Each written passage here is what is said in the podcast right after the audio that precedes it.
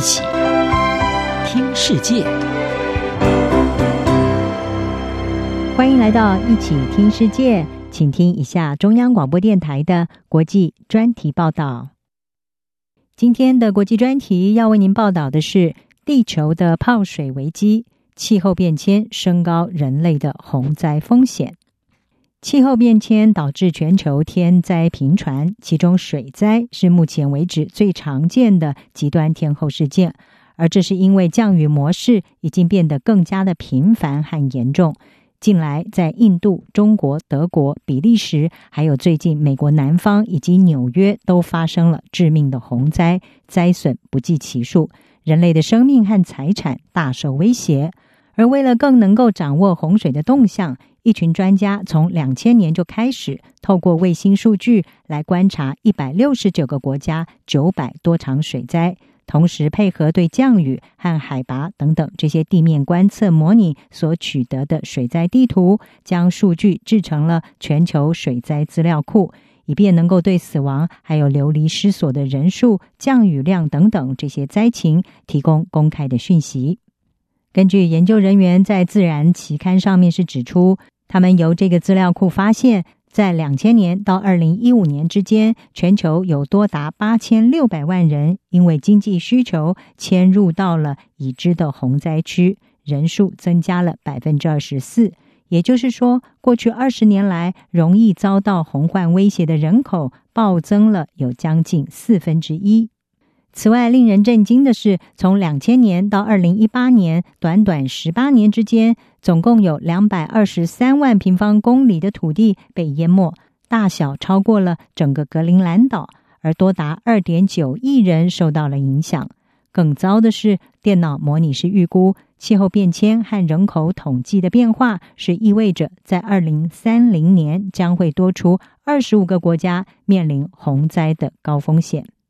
研究的主要作者，美国哥伦比亚大学地球研究所的专家泰尔曼他说：“这些新增加的面临水灾风险人数是过去所估计的十倍之多，因为他们描绘的洪灾地图加入了从前在水灾模型内通常没有提出的融冰洪灾和水坝溃堤。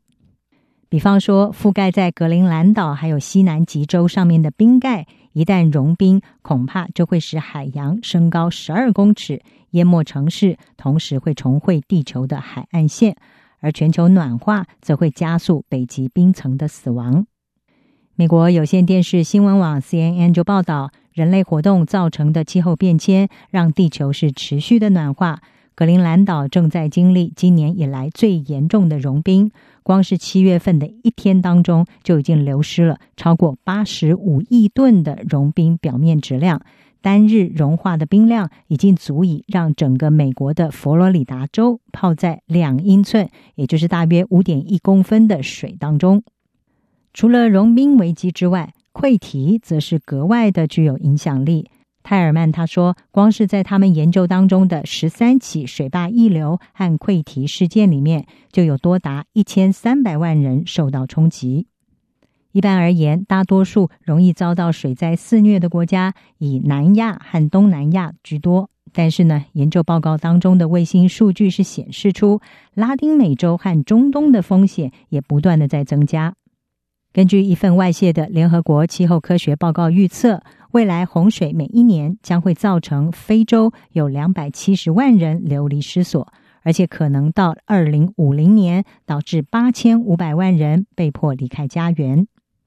联合国政府间气候变迁问题小组就表示，在拉丁美洲，光是升温摄氏一点五度，就可能会让哥伦比亚、巴西还有阿根廷的受洪水影响人数增加两到三倍。厄瓜多和乌拉圭会多出四倍，秘鲁则会增加五倍。